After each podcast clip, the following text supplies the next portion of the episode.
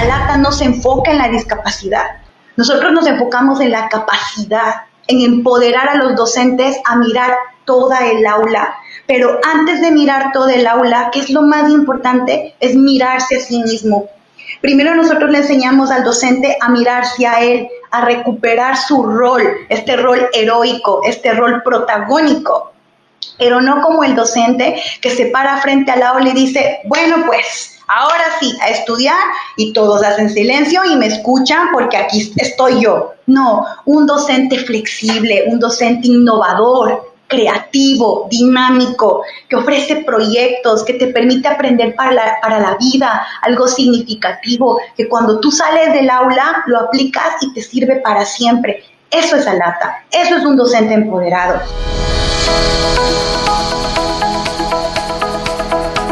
Hola, has venido a escuchar nuestras historias, ¿verdad? Entonces, bienvenido a Cuentos Corporativos, el podcast donde Adolfo Álvarez y Adrián Palomares hacen de juglares y nos traen relatos acerca del mundo de las empresas y de sus protagonistas. Prepárate a escuchar interesantes historias acerca del management, startups, compañías exitosas y fracasos empresariales. Pon a tono tus oídos y disfruta de este nuevo capítulo de Cuentos Corporativos. Y como todo cuento, este también empieza con un había una vez. Que lo disfrutes. Considero que es importante compartir con nuestros escuchas un punto que no debemos de pasar por alto. Así es, yo creo que siempre nos enfocamos en el desarrollo de nuestro emprendimiento, pero dejamos de lado elementos como el cuidar nuestra imagen y en particular nuestra piel. Yo no sé si la gente tiene en cuenta que la piel es el órgano más amplio del cuerpo. Incluso en los seres humanos adultos llega a tener casi 2 metros cuadrados y pesa cerca de 5 kilos, por lo que no es menor tener muy en cuenta lo que nuestra piel necesita. Y bueno, es por eso que queremos recomendarte la línea de cosméticos mediterránea. Se trata de productos italianos que nacen de una práctica ancestral, basados en ingredientes naturales y simples como el aceite de oliva. Yo les invito a entrar en su página de internet www.mediterránea.com.mx. Puedes encontrar productos dermatológicos y cosméticos para todas las personas, hombres y mujeres, todo tipo de piel y edad. Para conocer más, visita la página www.mediterránea.com.mx y realiza tu compra. Utiliza el código CUENTOS, con el cual vas a tener un 15% de descuento al realizar tu primer pedido. Hola a todos y bienvenidos a un nuevo episodio de Cuentos Corporativos. Yo soy Adrián Palomares. Y yo soy Adolfo Álvarez y nos sentimos muy contentos de que nos estén escuchando. Cuentos Corporativos es el podcast que relata la historia de mujeres y hombres que construyen, emprenden, innovan, se equivocan, fracasan y en la mayoría de los casos vuelven a comenzar. Vamos a escuchar la historia de vida de ejecutivos, emprendedores, coaches, líderes, atletas, músicos, chefs, científicos y para de contar. Es gente excepcional, a quien retamos a contarnos sus vidas y secretos con el fin de que podamos aprender de ellos. Comenzamos este nuevo episodio diciendo como siempre las palabras mágicas. Había una vez una joven ecuatoriana que decidió hacer un mundo mejor a través de la inclusión. Ella estudió la licenciatura en comunicación corporativa en la Universidad de las Américas, en Quito, Ecuador, iniciando su carrera en el sector eléctrico, trabajando para la firma Acreti en el área de marketing. Posteriormente se muda a Melbourne, Australia y trabaja para el Instituto Baxter, una organización enfocada a la capacitación. Muy bien, y después de visitar a Nemo y nos vamos a Ecuador, Ana Navarro es presidenta y fundadora de Alata Innovation, empresa creada en el 2015 y que se especializa en diversidad e inclusión, dedicada al diseño e implementación de programas de capacitación e intervenciones estratégicas de consultoría, con sede en Melbourne, Australia y además en Quito, Ecuador. Alata ha capacitado a más de 15.000 docentes desde su creación en países como Australia, Ecuador, Perú, Chile, Argentina y México. Ana, un gusto tenerte con nosotros. Bienvenida. Bienvenida, Ana. Hola, Adrián y Adolfo. Para mí un gusto compartir este espacio con ustedes. Eh, me siento muy privilegiada, la verdad, de estar aquí y bueno, y preparada para, para contarles esta historia.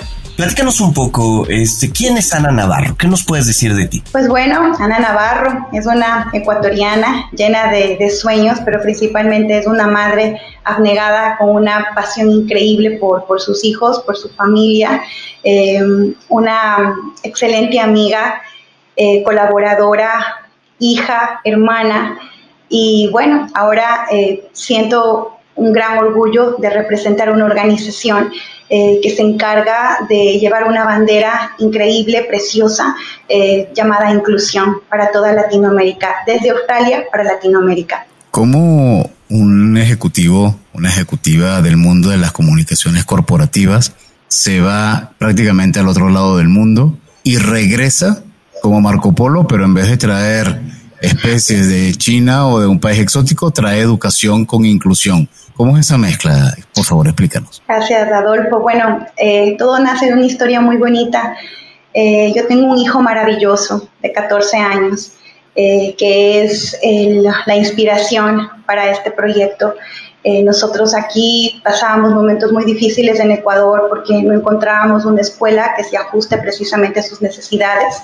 Mi hijo está dentro del espectro autista, él es Asperger, y era muy difícil encontrar educación. En ese momento, eh, gracias a algunas eh, situaciones que realizó el gobierno ecuatoriano, eh, se abrieron unas becas en donde mi esposo empezó a apostarle casi por un año aplicando porque realmente llegar a la Universidad de Melbourne es un reto complicado porque es una universidad de primer mundo y pues tras muchas, muchas aplicaciones eh, logramos conseguir la beca.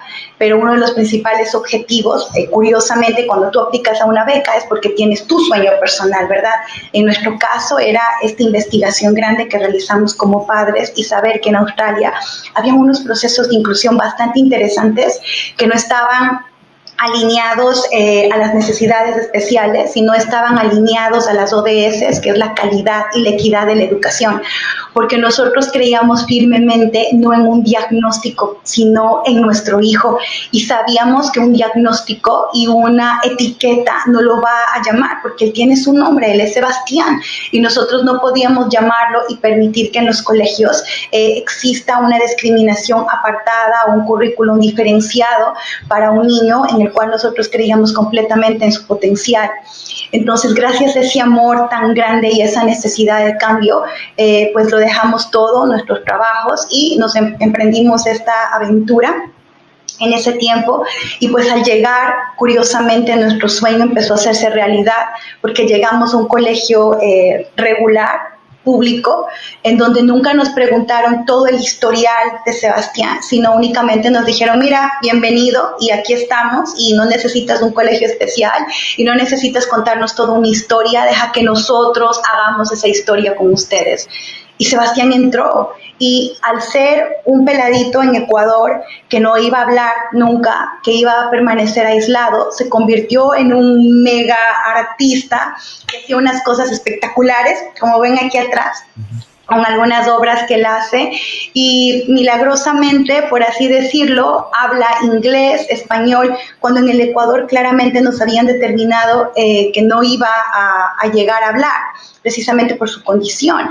Em, no, no catalogo malos profesionales porque realmente hicieron un diagnóstico correcto. No es que aquí lo hicieron de mala manera o con mala voluntad, no, era un diagnóstico correcto.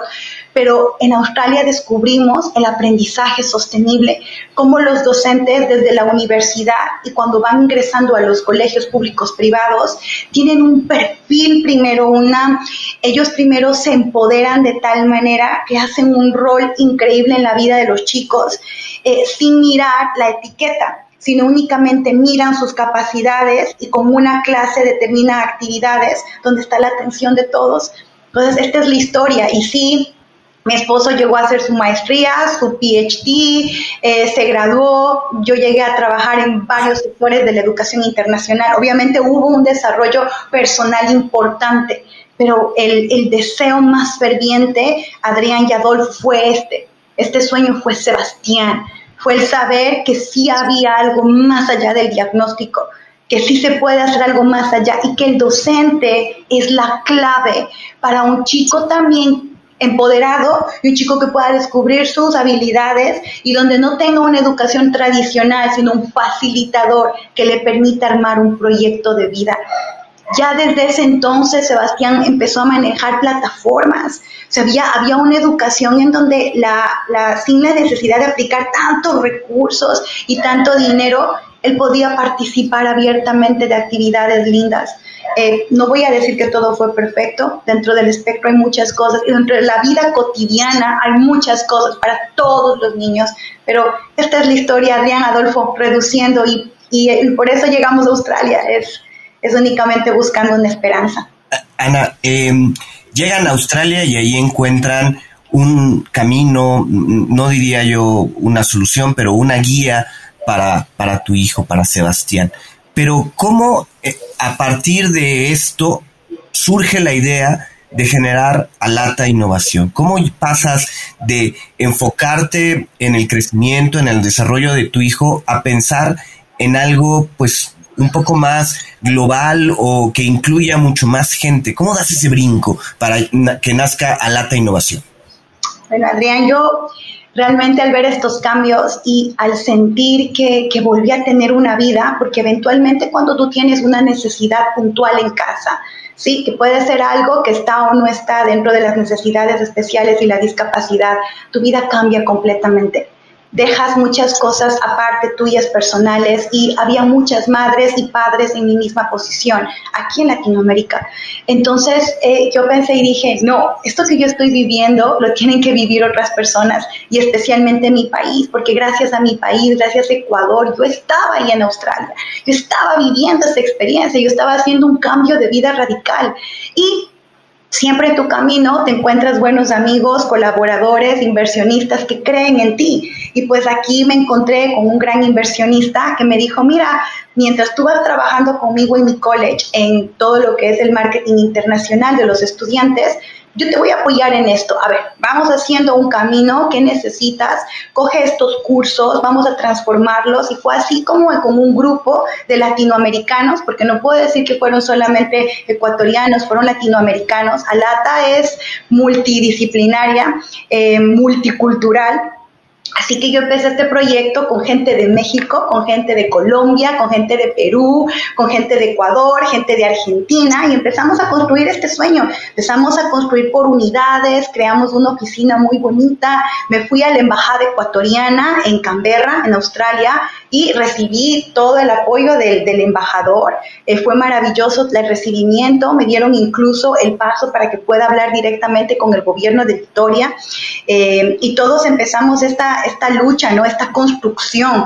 Y lo bonito de esta construcción fue que en el camino nos encontramos con un libro que es el aprendizaje sostenible, la inclusión educativa y el aprendizaje sostenible de Lorraine Graham, Anne Belleret y Janet Berman ellos son miembros de la Universidad de Melbourne. Es imposible que un proyecto tan pequeño pueda ir acompañado de titanes. Y estos titanes, al ver que estábamos utilizando su libro, dijeron, oye, qué interesante, ¿no? ¿Quién es este grupo? Y dijeron, ¿sabes qué? Nos encanta tu idea, parece que es fascinante, vamos a darles el, el apoyo académico. Y empezamos a trabajar entre latinoamericanos con una de las universidades más prestigiosas del mundo en educación y construimos juntos este curso. Lo contextualizamos, viajé innumerables veces, vine al Ecuador, lo construí con el Ministerio de Educación. Cuando ya en el 2017 firmamos un convenio grandísimo para la capacitación de 11.000 docentes. Vino muchas veces la universidad con traducción simultánea. Bueno, y así nació el sueño. En Australia nos convertimos en un icono de la de la inclusión, obviamente, y, también de que sí es posible, de que si nos unimos y nos aliamos, no importa las fronteras ni siquiera del idioma.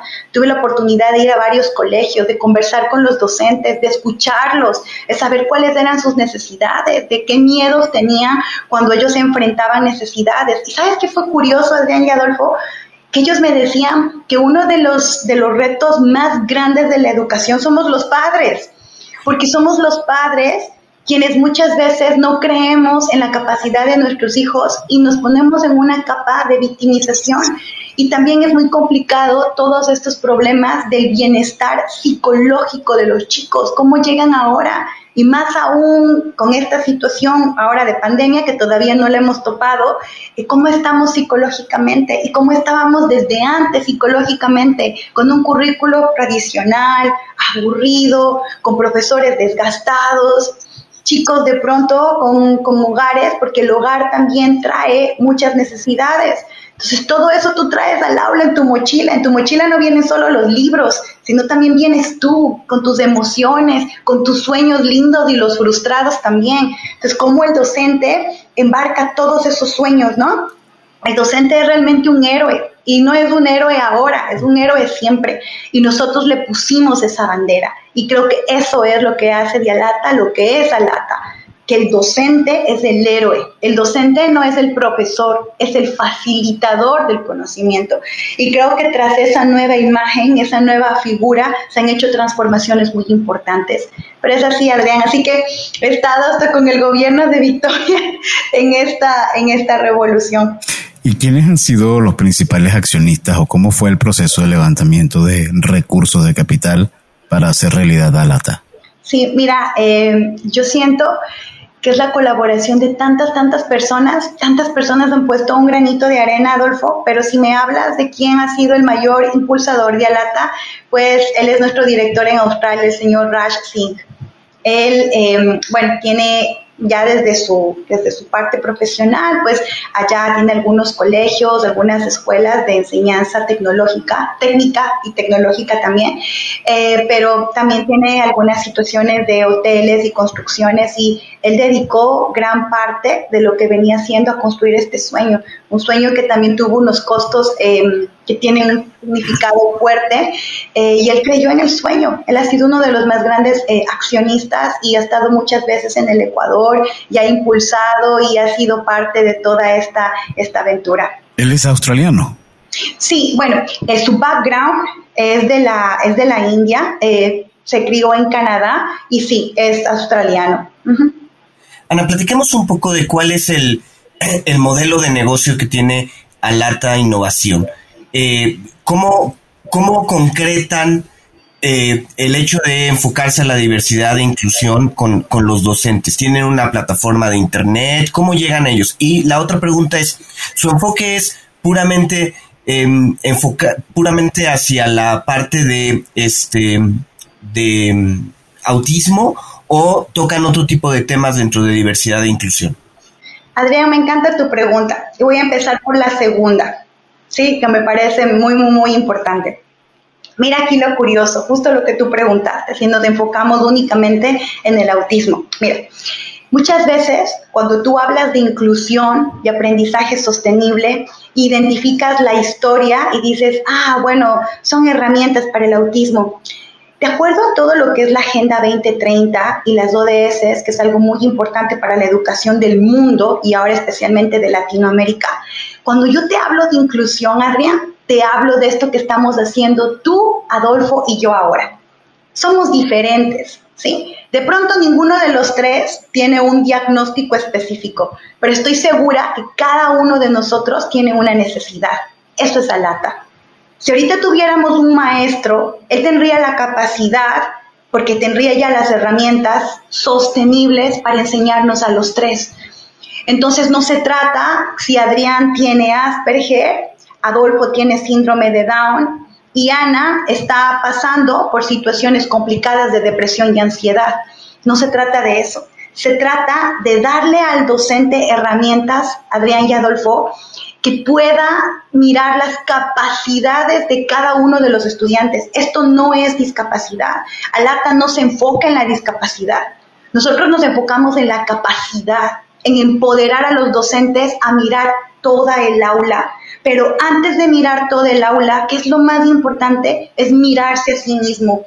Primero nosotros le enseñamos al docente a mirarse a él, a recuperar su rol, este rol heroico, este rol protagónico pero no como el docente que se para frente al aula y dice, bueno, pues ahora sí, a estudiar y todos hacen silencio y me escuchan porque aquí estoy yo. No, un docente flexible, un docente innovador, creativo, dinámico, que ofrece proyectos, que te permite aprender para la, para la vida, algo significativo, que cuando tú sales del aula lo aplicas y te sirve para siempre. Eso es Alata, eso es un docente empoderado. Entonces, Alata, Adrián, nuestros, nuestros cursos, que más allá de capacitación, nosotros los llamamos formación, no tienen nada que ver con el autismo, no tiene nada que ver con alguna discapacidad específica, tiene que ver con la capacidad, con la sostenibilidad de la educación.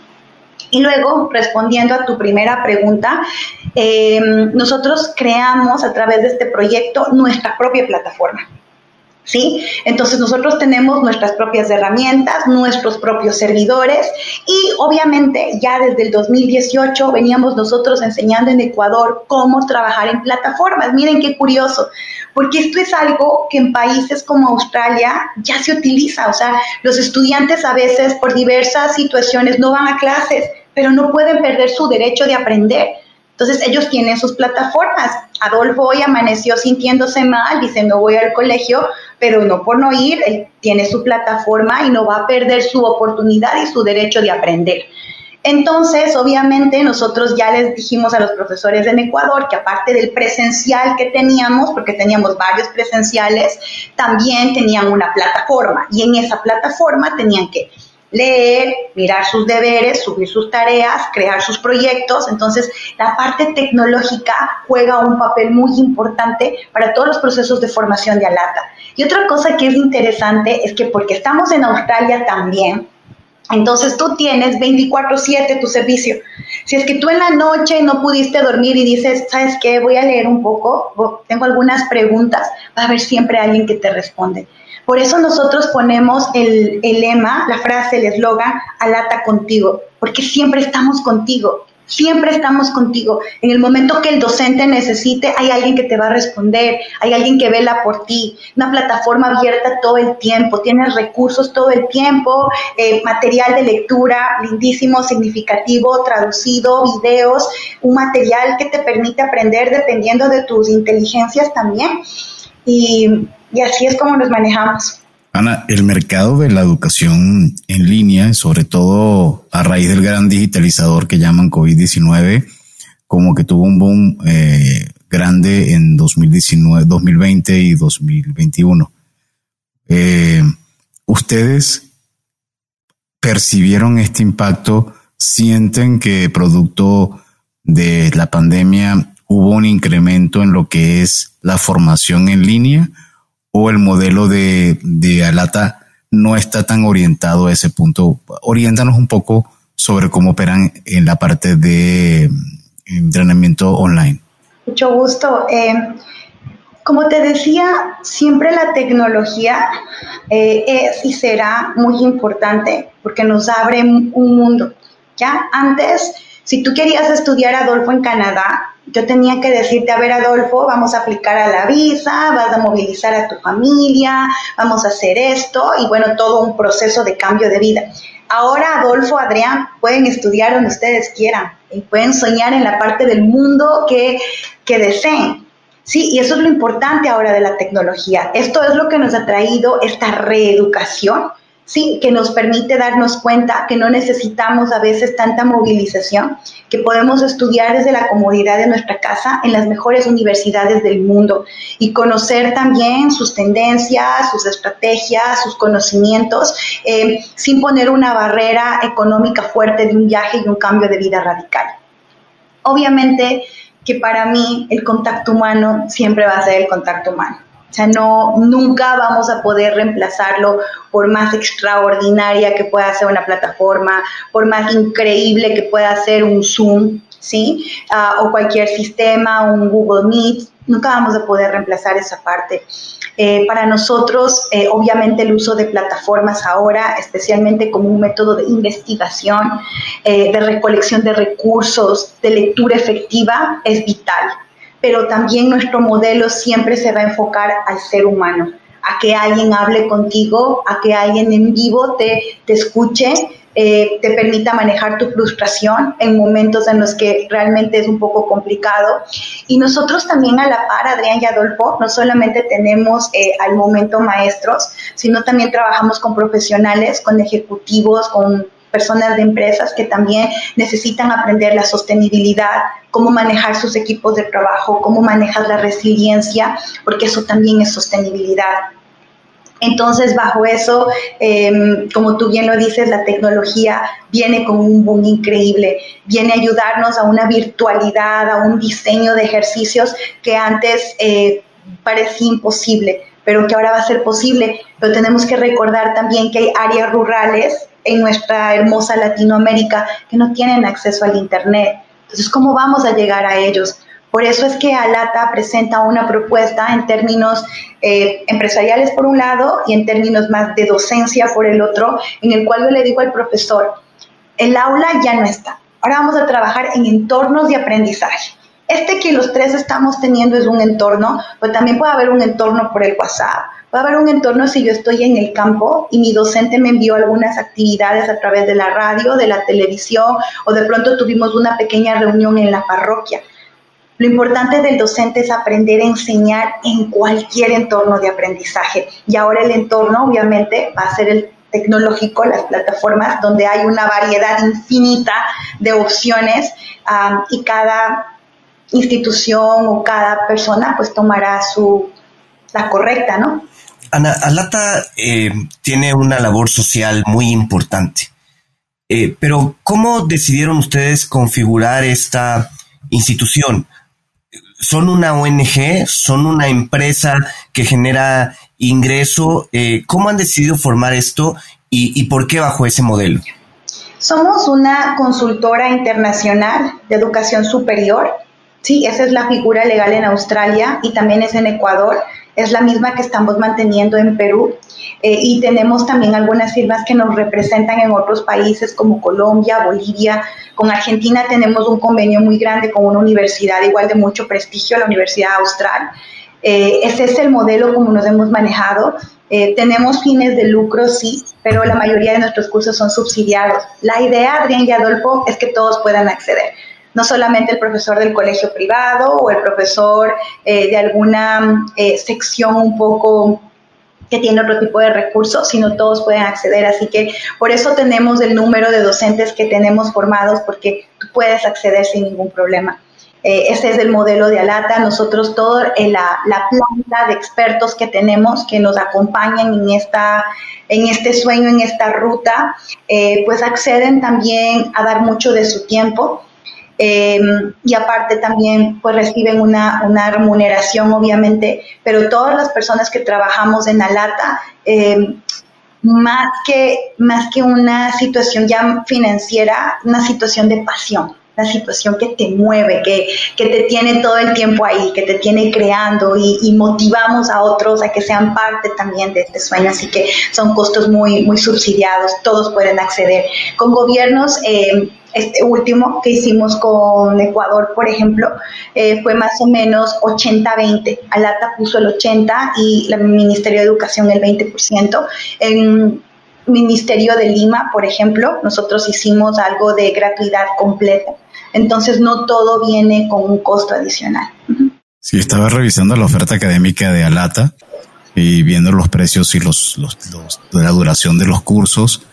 Eh, ¿Cómo hacen para que, la primero felicitaciones porque realmente se ve muy completo, ¿cómo hacen para que académicamente cada país que es tan distinto en su currícula de académica, esto se, se tenga algún tipo de aceptación? ¿Están trabajando con las secretarías o con los ministerios?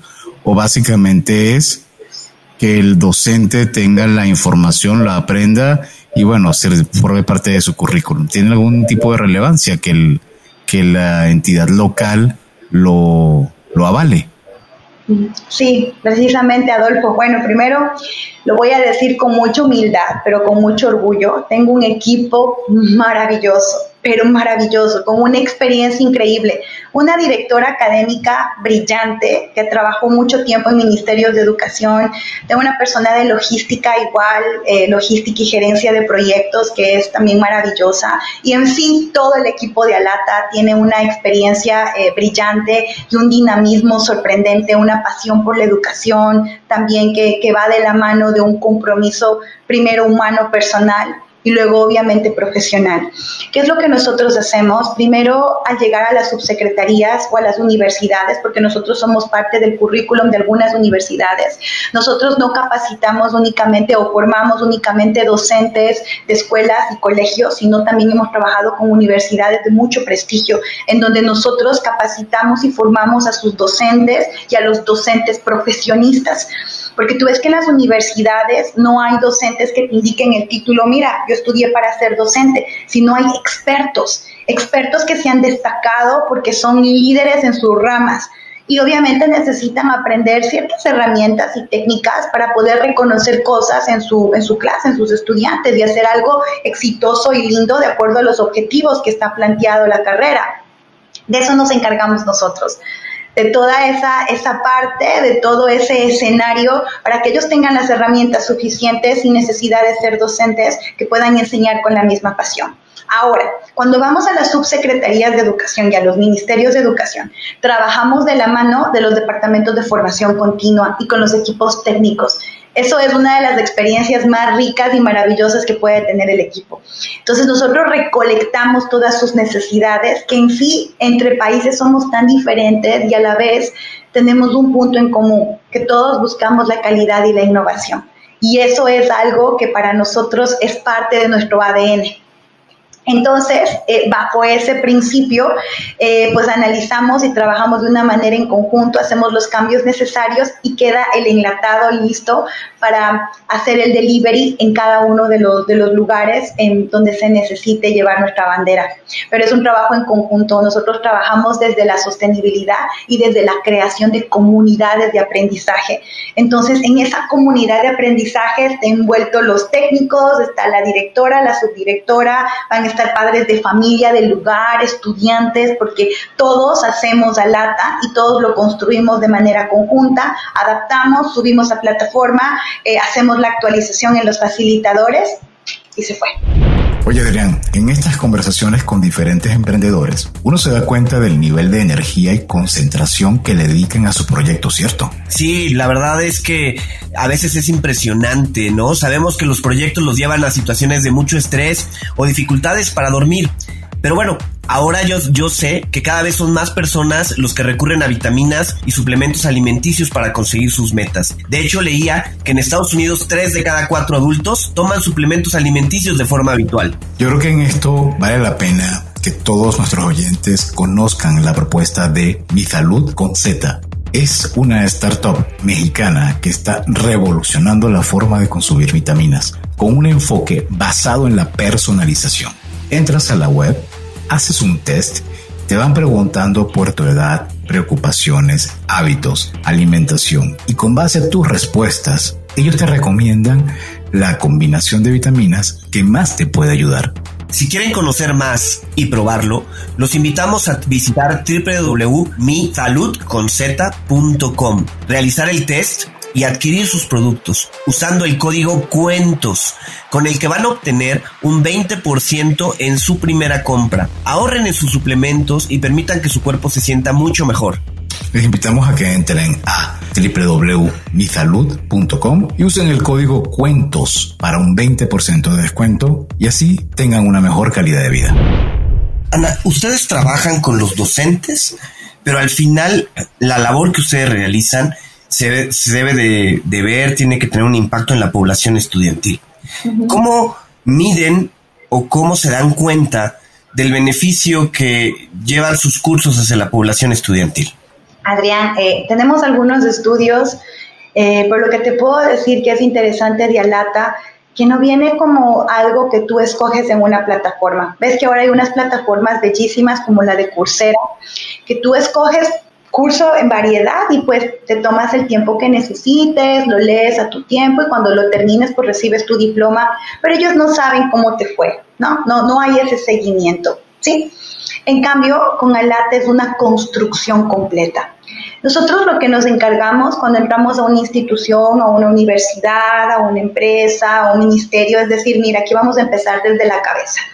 Empezamos algo maravilloso de formación de líderes, de mentores, para que tengan una, una formación un poco más dinámica, innovadora, creativa, ¿sí? Y luego vamos hacia los profesionales gestores hay profesionales como los coordinadores académicos, los psicólogos, los terapistas, sí que también son guías de los docentes y llegan de una manera directa e indirecta al estudiante, pues ellos también tienen una formación bastante puntual e importante. Y luego vienen nuestros amados docentes, en donde tienen una serie de herramientas que les permite también involucrar a los padres de familia.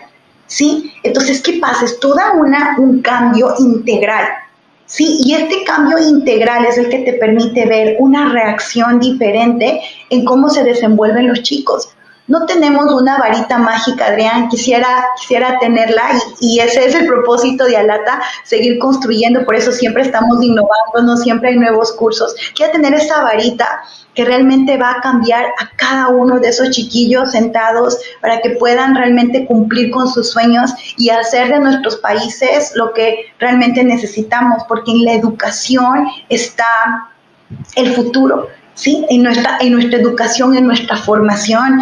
Eh, tenemos gobiernos a veces eh, que nosotros los catalogamos como llenos de corrupción, sí, pero somos nosotros quienes los elegimos. Entonces, si empezamos a formar ciudadanos desde el inicio que tengan un aprendizaje que es significativo y perdurable, voy a tener una decisión de acción diferente y se van a ver cambios realmente significativos en nuestras sociedades. Entonces, el impacto, nosotros hemos medido, eh, no hemos realizado todavía una investigación en sí de impacto, tenemos muchas investigaciones de evaluación de resultados y en todas se ve cambios, especialmente en aquellos chicos, en nuestro caso, que están en desnutrición o chicos realmente que vienen desde problemas ya más puntuales desde sus casas, eh, un cambio de alegría dentro del aula, Adrián. Ahora, obviamente, con este cambio y con esto de COVID, hay muchas cosas que emocionalmente no se pueden llevar, pero vemos cambios en los docentes. En cada llamada dicen, oye, gracias, o la herramienta que me diste me ayudó a salvar el año. Hay veces que los docentes habrían con tres herramientas salvaron el año y no es porque sean cómodos, sino porque les sirvió. Nadie va a saber más de su aula que el docente, nadie, ni Alata, ni la academia, ni todas las escuelas formadoras. Si alguien te dice eso es mentira. El docente sabe lo que es necesario, el docente sabe lo que tiene. Lo único que necesita es ponerse la capa, reconocerlo y ponerse en acción. Eso es todo.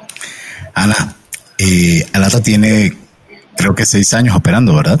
Sí, sí, Adolfo, tenemos más, somos viejitos, pero antes no salíamos a la luz porque estábamos construyendo, o sea, todo lo que, tú sabes que uno lo que, lo que ve al frente no es el tras cámaras, en el tras cámaras hay toda una historia, hay también historias de fracaso, en algún momento también construimos algo que, que no fue efectivo, que realmente no daba la punta, y bueno, y tuvimos que dejar equipos y volver a, a construir nuevamente, a contratar nuevos equipos, nuevos profesionales, pero, pero es así, así que, pero honestamente sí, seis años en Latinoamérica. Y entonces, ¿cómo se proyectan basado en lo que ha sido la historia y lo que ha sido los aprendizajes y los fracasos y los éxitos? ¿Cómo visualizas a Lata de aquí a cinco años? Al cierre, incluso pensemos al cierre de, esta, de este decenio. Yo visualizo a Lata de una u otra manera envuelta en cada Ministerio de Educación de Latinoamérica, de una u otra manera, eh, con formaciones grandes, formaciones pequeñas. Visualizo una lata que cada tres meses, cada seis meses te va a dar algo nuevo.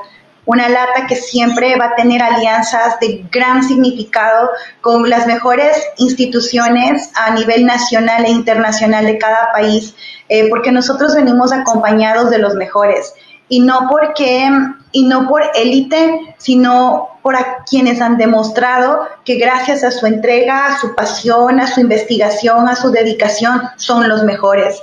¿Sí? Quienes no solamente están trabajando por una por un propósito financiero, sino quienes ponen primero su propósito humano, su compromiso, ¿sí? Porque cuando tú sabes que eres bueno en algo, ¿cuál es tu compromiso? Tu compromiso es compartirlo, Tu compromiso es hacer que más personas conozcan lo que tú conoces y sean incluso mejor que tú.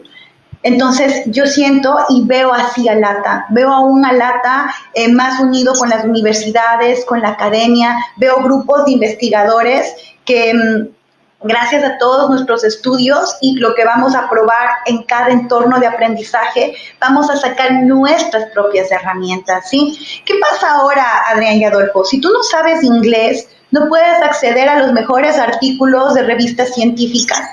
Entonces, realmente es otro limitante en Latinoamérica. Yo veo a una lata que estamos trayendo unas plataformas desde Canadá para que no únicamente el inglés sea una asignatura, sino también forme parte de un desarrollo profesional y humano. Sí, porque es algo y es una herramienta que te va a permitir explorar un mundo lleno de otros eh, métodos y descubrimientos que te permitan a ti también crear, innovar, ¿sí? Que te permitan construir con estos docentes cosas maravillosas y que también sea un aporte para tu sociedad, para tu país, para tu entorno. ¿Sí? Pero sin embargo, mientras continuamos con ese proceso, seguir trabajando entre nosotros y seguir creando estas comunidades para hacer desde nuestra parte rural, desde nuestros ministerios, un nuevo currículo más innovador, más creativo. Así veo a Lata proponiendo, haciendo un currículum primero que sea perdurable, ¿sí? Y quiere decir que esté siempre. Segundo, que sea significativo, que realmente a los chicos no sea uno, una situación de memorizar, lo que les permita crear, proyectar, algo que, que cuide también de su ser, a la vez de, su, de cuidar su ser, su integridad, sus valores que están completamente perdidos en muchas ocasiones,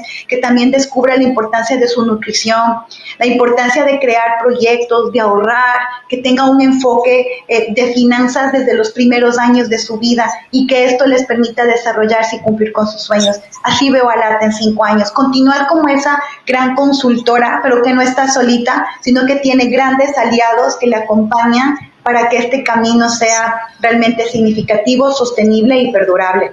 Ana, comentabas que la, la diversidad, la inclusión se trabajan desde casa y que el primer impedimento para esto somos los, los padres. ¿Cuáles serían dos o tres tips que podríamos darles a, a esos papás que nos escuchan y que pues están interesados eh, en, que el mundo sea mucho más diverso e inclusivo. ¿Qué les dirías a ellos? Ay, Adrián, entre padres creo que a veces tenemos unos ríos muy profundos. y cuando tienes situaciones en casa, a veces con diagnósticos, a veces eh, consumo de drogas y alcohol, entre otras adicciones que están expuestos ahora no solamente los adolescentes, sino también nuestros niños, porque estamos frente a una sociedad muy competitiva en donde muchas veces mamá y papá estamos en un correr constante por desarrollarnos profesionalmente y hay un, un abandono no a propósito, sino hay, hay un abandono por esta necesidad competitiva de darles lo mejor cuando netamente el tiempo, no el de calidad, sino el, el, tiempo, el tiempo es lo que más necesitan ahora los niños, niñas y adolescentes. Eh, yo he estado ahí, donde están ahorita de pronto muchas mamitas y papitos que me están escuchando. Eh, he estado ahí con diagnósticos que a veces te parten por dentro y te dicen, oye, ¿sabes qué? Es que no lo va a lograr. Y en verdad los doctores y los terapistas y los psicólogos y los psiquiatras eh, tienen un, lugar en mi vida bastante importante porque han sido em, fuerzas y han sido em, soporte en momentos de, necesidad y de incertidumbre, pero son seres humanos. Y yo creo que no puede determinarle a nuestros hijos un diagnóstico, una condición, un error, sino que siempre necesitamos volver a creer, volver a confiar y saber que lo que pasa ese día, ese día basta ese día con su afán y que al día siguiente va a venir un descubrir maravilloso. Es un reto y sabes que Adrián, yo a veces no estoy de acuerdo cuando dicen que, las, que los padres con chicos con situaciones especiales eh, somos bendecidos o somos ángeles. Siento que todos los padres somos ángeles, todos somos bendecidos porque todos tenemos hijos que tienen talentos y discapacidades al mismo tiempo. Pero de pronto los papás que tenemos chicos con situaciones y mundos un poquito más adversos, enfrentamos una sociedad un poquito más cerrada y muchas veces que duele. Eh, y mi consejo es, cada vez que duela, tú respóndele con amor. Cada vez que esté alguna situación injusta, lucha, lucha desde, desde el corazón, porque también es importante entender que te enfrentas a una sociedad que estos conocimientos no los tiene bien desarrollados y hay una ignorancia válida en todos estos procesos, pero tienes que recordar que tras eso lo más importante es tu hijo, tu hija, ¿sí? Eso, eso es lo más importante. Ana, y a ver, eso que nos comentas es pensando desde el lado de un padre que tiene un, hijo con algún eh, pues, tipo de necesidad especial. Pero al final la inclusión se da de los dos lados, ¿no?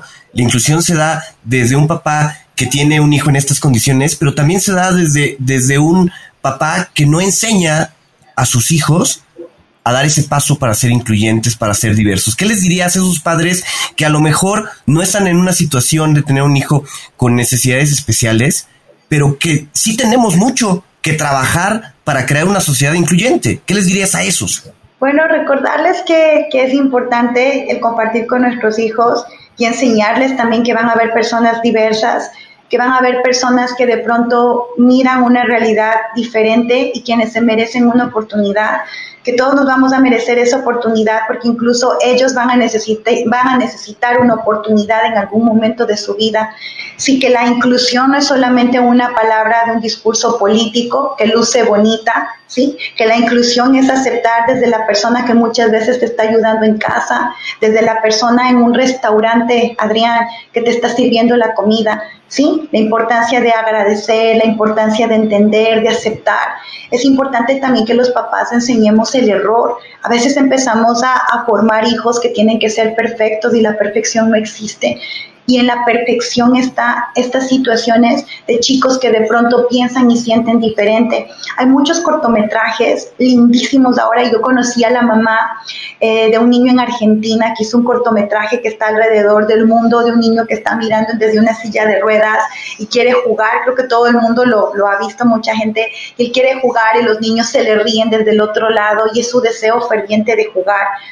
Y yo siento que los papás tenemos la obligación de enseñarles a nuestros hijos que muchas veces la silla de ruedas está aquí, no es esta física, porque hay gente maravillosa que está en silla de ruedas, gente maravillosa que tiene autismo, gente maravillosa que es no vidente, que es impresionante todo lo que pueden hacer, mucho más que nosotros mismos. Su actitud es mucho más positiva y, ojo, no son héroes, porque todos a la final somos héroes de algo, no son héroes ¿sí? Son seres humanos que aprendieron desde sus limitaciones a salir adelante. Son héroes de ellos mismos porque saben que tienen un futuro brillante, porque viven el ahora, porque disfrutan de su vida.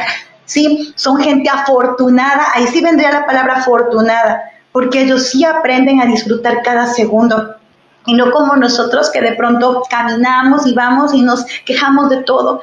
Adrián, eso es lo importante de, los padres, mira, enseñarles y decirles, mira, aquí están estos chicos en silla de ruedas y cómo disfrutan. Y bueno, nosotros también vamos a disfrutar porque nosotros, bueno, vamos a caminar, ¿no? Hay chicos con autismo, Adrián, en el caso de mi hijo, que sueña con tener miles de amigos, pues tiene limitaciones sociales. Y a veces tenemos nuestros hijos que tienen miles de amigos y los limitamos y les decimos, no, mira, em, es que tu amigo es de acá y nosotros mismos hacemos comentarios negativos delante de nuestros hijos. Enseñémosles a ser buenos amigos. Ellos, tus hijos, Adrián, que tienen la oportunidad de hacer amigos, enseñales a ser buenos amigos. Enseñemos a nuestros hijos a ser buenos seres humanos no a tener piedad ni misericordia, ni pobrecito el niñito con autismo, pobrecito el niñito de, en la silla de ruedas, no son pobrecitos, únicamente están enfrentando una situación, una situación que tus hijos pueden tener a veces aquí en su cabecita, ellos lo tienen físico, pero tú, si no aprendes esto, lo vas a tener en tu cabeza. Entonces, la inclusión, aprender sobre inclusión, sobre equidad, es ser libre. No, en verdad, eh, felicitaciones, Ana, porque lo que están construyendo y lo que están esparciendo, realmente esperamos que, que tenga una cabida muy fuerte más allá de Ecuador, más allá de Europa, más allá de Australia. Y bueno, nos traemos ahora el mensaje desde América Latina y aquí desde Cuentos Corporativos. Felicitaciones y te acompañamos en este, en este proyecto. Ahora, vamos a pasar a la parte un poco más personal. Nos gustaría conocer a la Ana Navarro desde el punto de vista un poco más humano y más que humano es realmente en cuanto a gustos. Como este espacio se llama Cuentos Corporativos y nos, nos has contado un cuento increíble acerca de Alata, quisiéramos conocer, ¿hay algún cuento en lo particular, en lo personal, que a Ana le guste y que lo tenga presente en algún momento de su vida? Bueno, Adolfo, me encanta eh, uno que se llama Garbancito. ¿Sí? Ya, que es la historia ahí de unos padres que no podían tener un hijo y lo deseaban con todo su corazón. Y de pronto tuvieron un niño del porte de su mano, un pequeñito, ¿sí? Un niño pequeñito, brillante, divino, y pues es la historia como este chiquito eh, va a comprar algo que su mamá le pidió y como en el camino él va enfrentando los retos porque era tan pequeñito que lo iban a pisar, pero tenía tanto espíritu, era tan grande en su espíritu que logra traer el mandado de su mamá y bueno, y sus papás estaban muy contentos, en un momento casi se les pierde. Bueno, es una historia muy bonita de, de amor, de confianza y de esfuerzo y me encanta ese cuento. Ana, ¿algún libro que nos recomiendes, sobre todo pensando a lo mejor en un, en un padre o en un docente que está buscando este camino hacia la diversidad, hacia la inclusión? ¿Algún libro que puedas recomendarles? Bueno, pues yo les recomendaría ya desde mi bandera el Inclusión Educativa y Aprendizaje Sostenible de Lorraine Graham, Anne Belleret y Janet Berman. Sí, está en, en línea e incluso si alguien lo desea, pues con mucho gusto. Es un libro maravilloso, tiene unas estrategias muy puntuales y habla desde la inclusión, eh, la equidad, como lo hemos venido conversando. Es, es un libro maravilloso, maravilloso, no es solamente para los docentes, no es solo para académicos, es una transformación de los padres, pero ya más desde un punto más científico, académico. Ana, ¿y algún tipo de gadget que tu equipo o en tu vida personal con tu familia utilicen una aplicación móvil, una herramienta web que puedas recomendarle a nuestros escuchas? Bueno, eh, la verdad dependería eh, de lo que de lo que necesitamos. Este Adolfo, no tengo una específica, así que no, no, no me arriesgaría ahorita a recomendarla. La verdad, lo que he hecho con mis hijos es que sigan los procesos de sus plataformas, pero lo que nosotros más hacemos es leer los libros. Entonces sí, compramos muchos libros y compartimos ese momento en la noche juntos y lo vamos eh, leyendo juntos. Pero aplicaciones, pues eh, en el caso nuestro, los colegios nos dan muchas y, y, hay muchas muy bonitas que los padres también pueden, pueden acceder. Y lo que yo sí les pediría a los padres es que siempre estén en contacto con los docentes porque ellos han recibido tantas miles de capacitaciones que tienen una serie de recomendaciones maravillosas para todo lo que son eh, aplicaciones para los chicos dependiendo de su edad. Ana, ¿dónde te pueden contactar nuestros escuchas? ¿Ya? Eh, gracias. Bueno, eh, nuestra página web, web es www.alata.education, ¿sí? en inglés education, y ahí van a encontrar eh, todo lo que estamos haciendo, todas nuestras locuras, nuestras noticias, eh, nuestros eventos también, y hay números también de contacto, correos electrónicos, y estaríamos gustosísimos de, de escucharlos. Muy bien, Ana. ¿Y un mensaje final que quieras compartir con la audiencia de cuentos corporativos? ¿Qué nos puedes regalar como mensaje? Bueno, como mensaje, eh, hay algo muy bonito que me gustó, que pasó como hace unos 15 días. Eh, mi hija Juliana tenía que realizar una, un speech, sí, una, tenía que leer algo porque se estaba graduando de la escuela y bueno, ella se preparó mucho, ella tiene una, una, sensibilidad muy particular por todo lo que hemos pasado con su hermano amado, así que ella tiene una manera de ver la vida bastante, bastante peculiar. Mm, yo la, la amo y la admiro muchísimo. Y ella dijo algo muy bonito a sus 12 años eh, de este famoso Harry Potter, que yo ni siquiera he visto sus películas porque me parecen tan largas, pero ella dijo algo que que lo más importante en, la vida es obviamente luchar y, y, esforzarte, pero lo que es la clave, clave es creer en ti. Entonces, eh, yo siento eso. Crean en ustedes, creen en ti, creen en tus sueños, creen en tu instinto. Eh, nosotros viajamos desde tan lejos a un país tan increíble como Australia y logramos transformar una situación compleja en un sueño maravilloso Entonces cree en ti, cree en ti, mamá, papá, hombre, mujer, cree en ti, cree en ti, cree en tus sueños, todo es posible, pero primero para que los otros crean, cree tú en ti, cree tú en tu fuerza, eh, no permitas que te digan que no vas a poder, eh, que tienes que dedicar más tiempo acá, que una mujer no debería estar haciendo eso o un hombre no debería estar haciendo eso. Si es tu sueño, solo cree en ti, cree en ti y hazlo realidad. Ana, muchísimas gracias, la verdad es que ha sido un episodio muy interesante, muy inspirador. Y bueno, no, no nos queda más que agradecerte por, por acompañarnos y a nuestros escuchas por llegar hasta esta eh, parte del episodio, por escuchar hasta, hasta el final. Y si les gustó, no duden en suscribirse en su plataforma, compartir sus comentarios y calificarnos con cinco estrellas. Por favor, síganos en nuestras redes sociales. Estamos en Facebook, Twitter, Instagram y LinkedIn. Visiten nuestro sitio web www.cuentoscorporativos.com en donde encontrarán las ligas a cada una de las redes y podrán suscribirse a nuestro newsletter. Les recordamos que Cuentos Corporativos es un podcast producido por Adolfo Álvarez y Adrián Palomares. La edición de sonido está a cargo de Audica Producción y en la creación de contenido y soporte de producción contamos con el apoyo de Evangelina García. Y como siempre decimos, las empresas, sin importar su origen, razón de ser o tamaño, tienen todas algo en común. Están hechas por humanos. Y mientras más humanos tienen, más historias que contar. Y todo cuento empieza con un había una vez. Nos escuchamos en el próximo capítulo. Muchas gracias. Muchas gracias, Ana Navarro. Muchas gracias. Gracias. Gracias por habernos acompañado en este capítulo de Cuentos Corporativos. Ojalá que esta historia haya sido de tu agrado y sobre todo que te lleves ideas y experiencias que puedas aplicar en tu propio universo empresarial. Esperamos que nos escuches nuevamente y recuerda, todos los cuentos comienzan con un había una vez. Hasta la próxima.